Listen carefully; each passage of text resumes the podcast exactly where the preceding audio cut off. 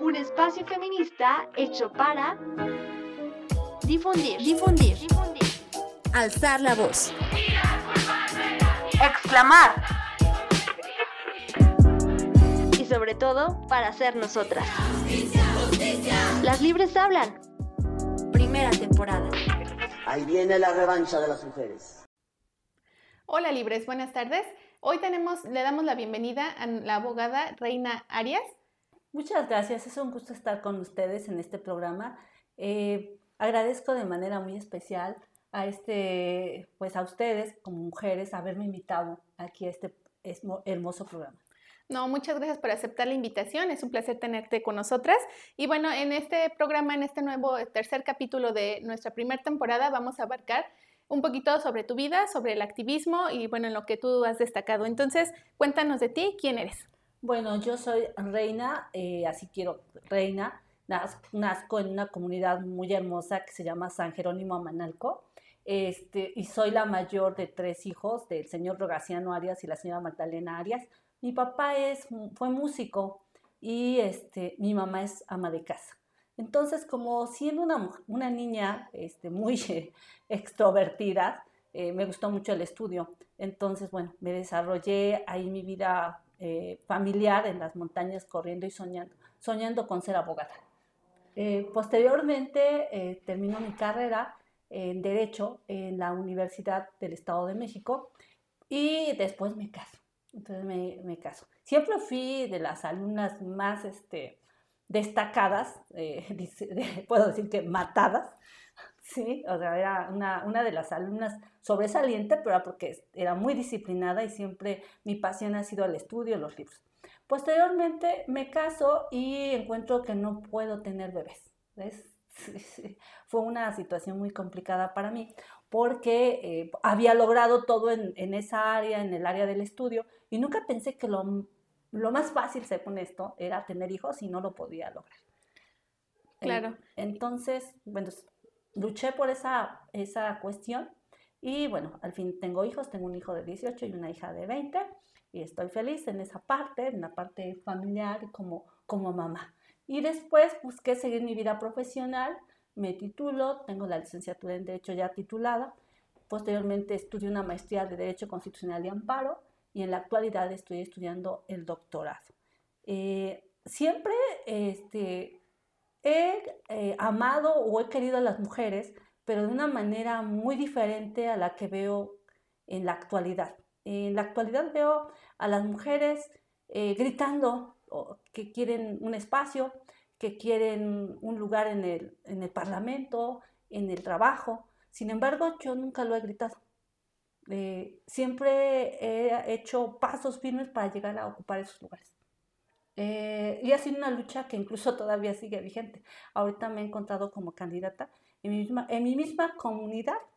eh, todavía ese recelo hacia escuchar a las mujeres.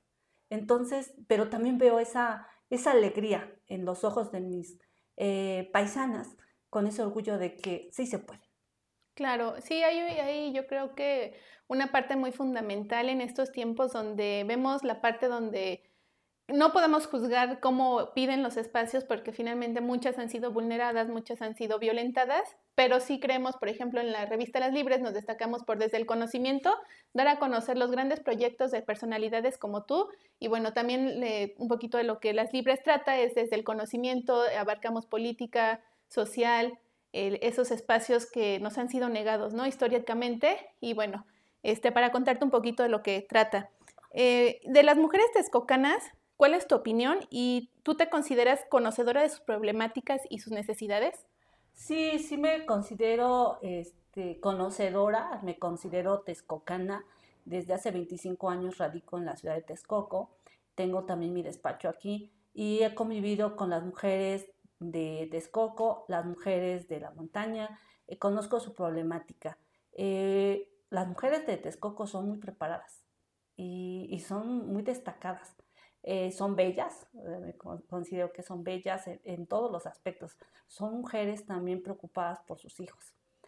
Son mujeres que luchan porque su- sus hijos estén en un espacio. Yo las veo a, a que las llevan al inglés, al francés, a la danza, al catecismo. Entonces veo también a, algunas de ellas que todo el día están trabajando, pero están por las, en este caso por la tecnología, viendo qué hacen sus hijos. Se preocupan por ellos. He visto a mujeres también que se levantan muy temprano a las 3 de la mañana para, para ir a traer el sustento de sus hijos. Son mujeres eh, realmente con toda la extensión, ¿no? Yo, yo creo que me inspiran las mujeres, las mujeres mexicanas y las mujeres más que nada texcocanas, las mujeres de mi familia como mi mamá, como mi hija, como, como mi asistente, como mi psicóloga, todas son mujeres. Entonces, este, realmente yo, si algo me, me inspira, son las mujeres que me rodean. Claro, y bueno, retomando un poquito eh, esa parte, eh, ¿por qué consideras que el movimiento feminista ha tenido tanto auge en los últimos tiempos en Texcoco? Bueno, precisamente por el conocimiento. Hay un, un, evento que, que tiene pues, relativamente poco, el, el, el caso Atenco, que bueno, deriva en, en, esa, en esa lucha que tienen las mujeres. Entonces está tan cercano que a lo mejor, bueno, lo vivimos como si fuera nuestro asunto, a lo mejor Texcoco y, y Atenco, que es uno de los municipios más cercanos vecinos, y que nos comunicamos esas ideas. Algo que a mí me eh, sorprendió y, me llenó de tristeza todo, toda la cuestión que, que se narra en la, en la sentencia. Híjole, es es de, es de miedo, es de terror, de cuál fue el trato hacia esas mujeres, cómo, cómo las golpeaban, en dónde las golpeaban, o sea, fue, fue una cuestión de, había una, un periódico de la alarma o hay de, eh, esos periódicos amarillistas, o no, mejor dicho, rojistas, y, y fue esa, esa situación que me, no me llena de me llena de, de coraje, me llena de, de, esa impotencia de no haber podido estar ahí y defenderlas. Y en la actualidad pienso que está ahora, digamos, esta, esta forma de nosotros expresarnos de cualquier forma, porque es lo que dice la sentencia. O sea, lo que decían las autores, ¿por qué estás ahí? Porque soy mujer, no puedo estar ahí. No puedo protestar. En sí me, me emocionó esa parte de la sentencia que se nos reconoce ese derecho a protestar. Y decían, ¿por qué no estabas en la cocina? No puedo estar aquí protestando. Tengo que ser hombre para protestar. Eh, esa es la parte que me queda. Pienso que ese, eso fue el inicio y, desde antes, las mujeres mexicanas, las mujeres texcocanas o las mujeres siempre estamos, hemos estado ahí. Eh, tenemos que luchar, sí, porque para visibilizarnos eh, en sí y es con trabajo y estudio en el cual nosotros podemos llegar. Considero que las mujeres, eh, en este caso ahorita, es por la preparación y también por esa seguridad que tenemos ahora en nosotras mismas, sin tener que depender económica o emocionalmente de los hombres. Tenemos que acompañarlos, no depender. Claro. Y bueno, retomando, um, desde tu perspectiva, la 4T eh, ¿Ha tenido eh, algún acercamiento que tú sepas con, con, las compañeras de Atenco?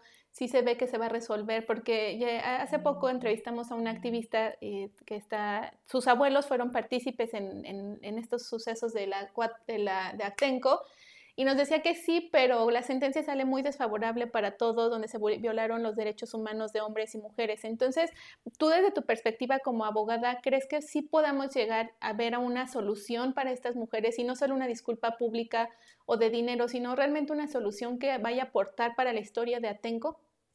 Bueno, yo considero que desafortunadamente en todos los casos donde se violan derechos humanos, eh, desafortunadamente desde el caso Radilla, pues ya realmente son víctimas y es como, y, es muy triste porque es un número más, es alguien que se atrevió igual a denunciar.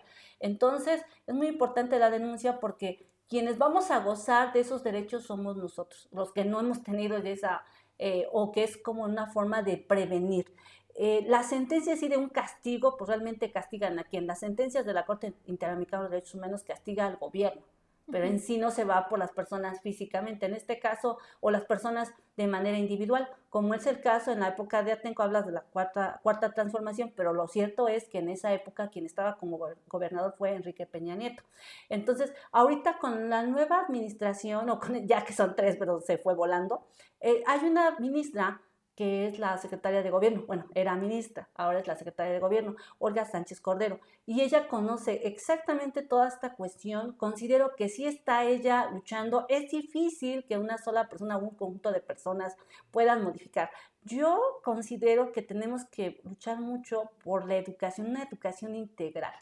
Eh, esta eh, educación integral que no solamente, bueno, tenemos a los maestros, pero es una labor muy ardua y tenemos a personas que están sin empleo, por ejemplo, psicólogos, nutriólogos, criminólogos, que pueden ayudar a esta formación.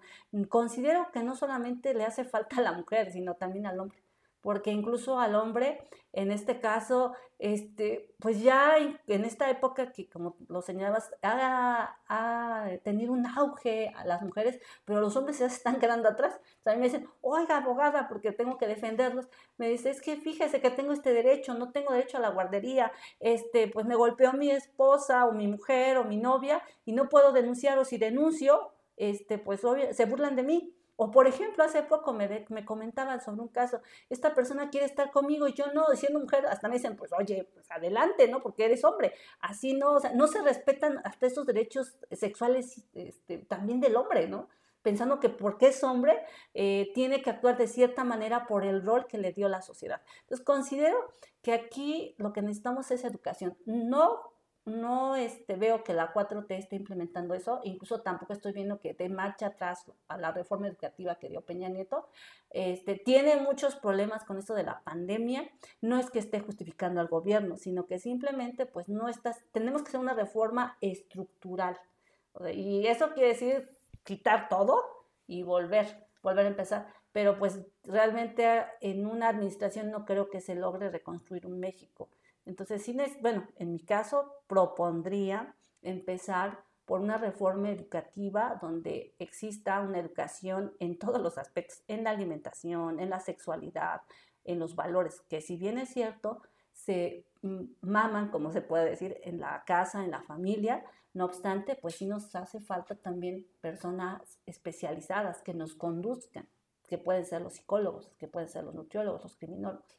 Claro, y que bueno, tú como mujer, este, todo recae sobre la mujer, ¿no? Finalmente, siempre nos dejan como la mamá tiene que educar, la mamá tiene que esto, ¿no? Y la responsabilidad del papá, eh, sigue mucho, eh, lo, te escucho, es, el papá sí nos educaron, en, y bueno, yo creo que aquí en Texcoco, eh, por lo conservador que es, porque somos una, un municipio muy conservador todavía, eh, era el papá solo trae el dinero y se olvida, ¿no? De, hecho, yo creo que en la actualidad lo seguimos viendo. Y bueno, qué bueno encontrar mujeres como tú preparadas y que sí es cierto, todo va a empezar desde el aprendizaje no solo de la casa, sino de la equidad, de los trabajos domésticos, del eh, eh, ingreso económico. Entonces yo creo que esa pues sería como una muy, muy buena parte, ¿no? Donde empezar.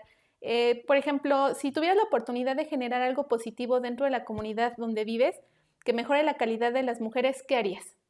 Bueno, lo, importante es que se den los espacios para las mujeres.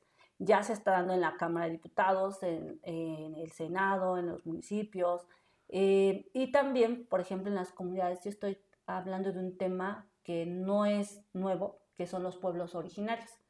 Entonces, hablamos de, la, de que les falta el derecho al territorio y el derecho al territorio es eh, tener esa certeza jurídica en cuanto a la tierra, el agua y los recursos naturales. Y es en esa misma medida que las mujeres tengamos acceso a ese derecho al territorio. Entonces es difícil, yo lo sé, porque incluso cuando empecé mi lucha en mi misma comunidad, decían, es que mírala, ella va enfrente, ella va adelante. Y como, y como diciendo de manera despectiva, es una vieja, ¿no? Entonces, y, lo he sentido de manera eh, directa, y, este, y es una agresión fuerte porque dices, bueno, son 20 hombres y, y aún así he ido adelante. Entonces es una forma de dar un ejemplo y de seguir. Entonces, este, me motiva eh, que otras mujeres me sigan, como mi hija, ¿no? Entonces ella es la que me motiva. Mi madre también, que es muy fuerte, y también me dice, ¿tienes la preparación? Hija, adelante. Entonces, eh, realmente pienso que eso, y eh, ver ellas que estoy eh, aspirando, por ejemplo, a un cargo muy importante, a una diputación, a un lugar donde las voy a representar, se sienten motivadas. Y también dentro de mi comunidad ya veo y veo, veo que esto ha ayudado a que también varias mujeres estén ya o estoy viendo que personas nos están representando ahí en la comunidad, en Compasi, en delegación, este, ahorita con alguna representación en los pueblos originarios, ya hay mujeres. Entonces, anteriormente estar en la calle con mi amiga era así como que, ¿por qué está reina en la calle? Y le llamaban la atención a mi mamá, que por qué si no tenía nada yo que hacer en la casa. Claro, porque, estaba, porque no tenía derecho a estar en la calle platicando con mi amiga porque no era hombre. Sí, ¿no? Y has ido ganando y eso es como muy, muy digno de reconocer, ¿no? Desde el conocimiento, pues has ganado ese respeto. Y bueno, pues aquí vemos cómo una mujer se ha tenido que abrir camino eh, dentro de tantos hombres, ¿no? Y cuando son comunidades todavía más conservadores de lo que ya puede ser un municipio como Texcoco, pues es una lucha muy fuerte y bueno, pues todo nuestro reconocimiento. Eh, desde tu partido, ¿con qué valores te identificas? Desde mi partido, algo muy importante que aprendí en el partido fue el valor a la vida y comulgo con el valor a la vida desde el aspecto de que no, no hay otro derecho fundamental si no hay vida. Eh, yo soy abogada de profesión y respeto todas las formas de pensar, las formas de conducirse, incluso desde mi punto de vista muy personal, cada quien tiene esa libre elección de decidir lo que quiera con su persona y con su cuerpo. Eh, pero me gustó mucho ahorita que fui a un curso de capacitación donde eh, alguien nos hablaba acerca de las mujeres, en el caso, cuando están desprotegidas, que no todas, y esperemos que más mujeres se empoderen, pero hay, gente, hay personas que no tienen ese poder, necesitan ayuda y necesitan nuestra ayuda de otras mujeres, de ser solidarias con ellas, de tener los espacios, los albergues, que realmente sí sean albergues, que no sean elefantes blancos, que no existe una Secretaría de la Mujer y no proteja a nadie, que realmente levantes el teléfono y sí vayan por ti, mujeres, a lo mejor mujeres policías, no sé, y que la lleven a un lugar donde le den una cena caliente, que la tiene una abogada, que la tiene una doctora, una psicóloga, ¿no? Entonces, que nos entendamos, porque eso no se da. Lo que estoy diciendo, aunque haya esas instituciones y se gaste muchísimo dinero, todavía no tenemos ese tipo de instituciones. Entonces yo propongo esa, esa cuestión de apoyarnos, de ser solidarias. Y eso lo dijo una persona, un hombre, cuando yo lo vi, que fue Eduardo Verástegui, cuando lo vi entrar y dije, ay, un muchacho guapo, ¿qué nos va a decir, no? Cuando nos habló de su película Vela, dentro de esta capacitación, de que él iba a los lugares donde abortaban las chicas y dijo que él llegaba y no decía, no las, no las, no las juzgaba. Yo tenía otra forma de pensar, pues las juzgas, ¿no? Y pues no ves qué condiciones tienen. Y él solamente las escuchó y por escucharlas ellas no tomaron esa decisión. Entonces me gustó mucho porque me enseñó a que debo de ser solidaria, de que debo de ayudar desde otro punto, desde, desde dar mi tiempo, mi paciencia y no solamente juzgar. Al contrario, aquí se trata de crear, por ejemplo, en mi caso como abogada, estoy en el doctorado, estoy viendo, por ejemplo, las políticas públicas que en ocasiones no se cumplen, como lo que estoy mencionando. Eh, se hace un diagnóstico y se hace de manera electorera. O sea, como decías en un inicio, como algunas personas dicen que está de moda la mujer, no está de moda la mujer.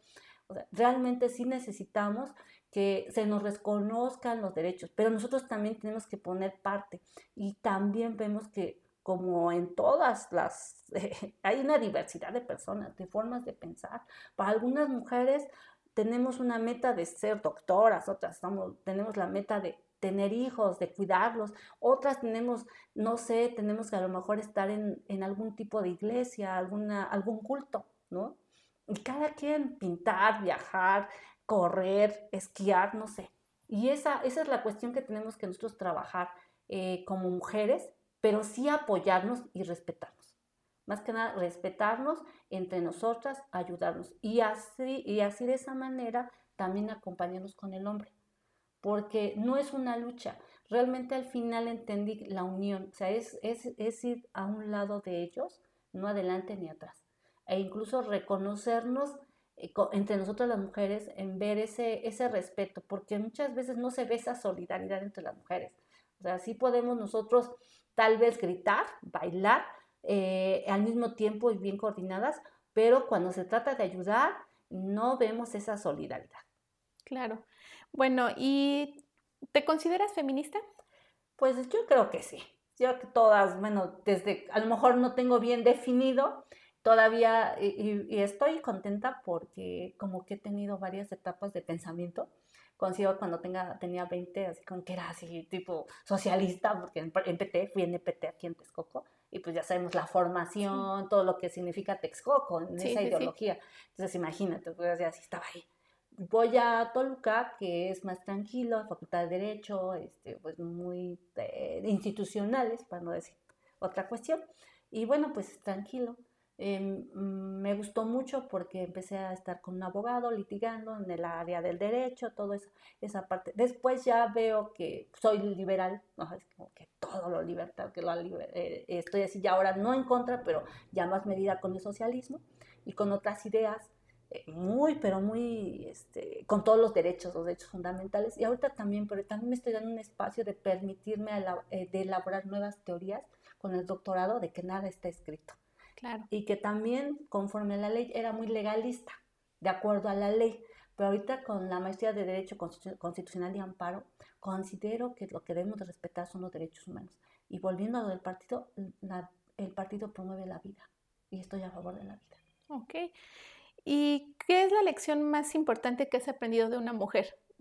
Ay, pues la fuerza, mi mamá. Mi mamá es la fuerza, mi mamá, este, para mí es mi, inspiración, mi ídola, mi mamá, porque este, me ha dado la fuerza y, es una persona que, me motiva y me dice, Reina, tú puedes, Reina, tienes la solución, eh, por eso tienes el conocimiento. Qué bueno. Y bueno, pues este, creo que las mamás este, texcocanas son este, conocidas, ¿no? Por ese esfuerzo, porque vienen de, de esa parte antigua donde ellas tenían que estar en casa, tenían que hacer todo y bueno, nos tenían que educar. Entonces, como lo dijo Reina al principio, en Texcoco sí hay muchas mujeres preparadas, pero creo que sí ha sido esa parte de la mamá, ¿no? Que ha estado presente y que se divide como en mil pedazos para poder cuidar a sus hijos, trabajar y, bueno, este, pues gracias mamás, gracias, este, sí hay que hacer ese reconocimiento que es muy importante esa labor que las madres y las mujeres tienen en casa y en los trabajos.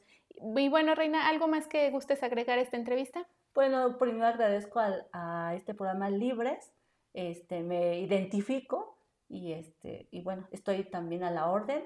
Eh, muchas gracias por haberme invitado. No, muchas gracias por, por aceptar esta invitación, significa mucho y bueno, este, Reina Arias está... Eh, Como candidata a la Diputación Federal por el partido Encuentro Solidario. Perfecto, pues muchas gracias, es un placer estar, tener esta charla contigo y muchas gracias a todos nuestros espectadores, espero que, les haya gustado, esperamos su like, que compartan y comenten nuestra, nuestro tercer capítulo. Muchas gracias. Un espacio feminista hecho para difundir, difundir, difundir. alzar la voz, exclamar sobre todo para ser nosotras. Las libres hablan. Primera temporada.